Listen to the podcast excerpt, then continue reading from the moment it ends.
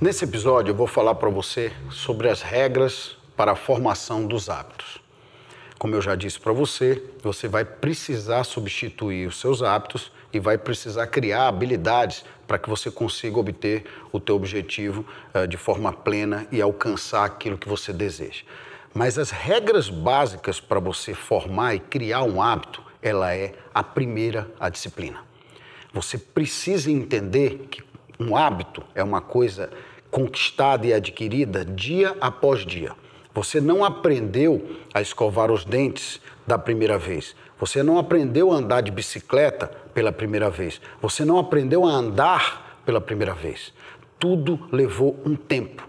Tudo levou uh, uh, uma necessidade de você, com erro e acerto, erro e acerto, erro e acerto, erro e acerto, até que você conseguiu alcançar o objetivo. Com os hábitos não é diferente.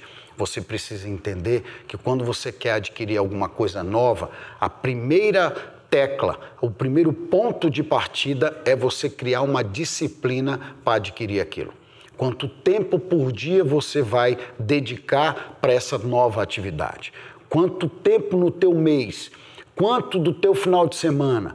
Quanto que você vai colocar de energia sua para substituir o hábito, por exemplo, seu de procrastinar as coisas, de não fazer as coisas no tempo certo. A grande maioria das pessoas não faz hoje o que podia fazer amanhã, ela faz o contrário. Ela deixa para fazer depois de depois de amanhã aquilo que ela poderia ter feito antes de ontem. A maioria das pessoas age assim. E como é que eu posso fazer, Anderson, para mudar esse hábito? Como é que eu posso deixar é, a procrastinação para lá? Com a disciplina. Primeira coisa que você tem que fazer é uma relação de todas as tarefas que você precisa colocar em dia. Desde a arrumação do teu quarto, desde a limpeza da casa, desde a arrumação é, do teu carro, não importa. Você precisa parar e enxergar o que você está procrastinando o que você está deixando para lá e colocar numa relação e estabelecer uma disciplina. Não, eu vou resolver um problema por dia. Eu vou pegar tudo aquilo que eu não fiz nos últimos 30 dias e vou estabelecer uma regra que todos os dias eu resolvo um problema. Pronto, você criou a disciplina necessária para conseguir obter o hábito de não procrastinar mais. Por quê? Porque todos os dias você vai ter a obrigação de resolver ou de realizar um problema resolvendo um problema ou realizando alguma coisa que você deixou de fazer, como por exemplo, calibrar o pneu do teu carro, você vai colocar como obrigação para você todos os dias.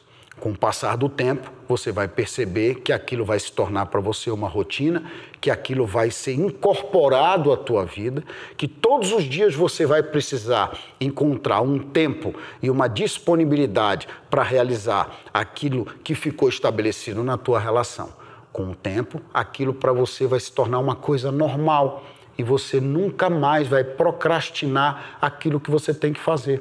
Por quê? Porque você também vai classificar as coisas na tua vida como urgentes e importantes, urgentes não importantes, não urgentes importantes e não urgentes não importantes. Quando você classificar as coisas na tua vida dessa forma, você vai poder saber o que, que você tem que fazer hoje e o que você tem que fazer amanhã. Isso, gente, é uma forma simples de explicar para você como você pode criar um hábito para substituir o outro hábito péssimo que você tinha de procrastinar as coisas, de não fazer as coisas no tempo certo. Isso serve para tudo. Você pode estabelecer isso, por exemplo, para arrumação da tua cama. Se você é uma pessoa que levanta e não arruma a cama, você pode começar a estabelecer uma regra onde Todos os dias você vai fazer diferente. Hoje eu arrumo, amanhã eu não arrumo. Hoje eu arrumo, amanhã eu não arrumo. Hoje eu arrumo, amanhã eu não arrumo. Depois, dois dias eu arrumo, o outro eu não arrumo. Dois dias eu arrumo, o outro eu não arrumo. Na semana seguinte, três dias eu arrumo, o outro eu não arrumo. Três dias eu arrumo, o outro não arrumo. Vai chegar uma hora que você vai ficar incomodado de ver a tua cama desarrumada. É nesse momento que veio o clique. É nesse momento que você criou o hábito de arrumar a tua cama. Não adianta você sair correndo e querer tomar uma atitude radical. Isso não vai gerar nenhum resultado. Talvez uma, duas ou três semanas isso você consiga realizar. Depois você vai voltar aos hábitos velhos, porque nós somos assim. A gente tem o hábito de repetir e de fazer as mesmas coisas sempre, num processo de loop, a não ser que a gente interrompa isso criando um novo hábito ou estabelecendo alguma habilidade na vida. Uma vez que você entenda isso, você tem nas suas mãos a chave de como estabelecer na tua vida os novos hábitos que vão ser necessários para que você realize o teu objetivo e que você se concentre nele e que fique para você claro que o que vai importar para você dali por diante é a realização disso.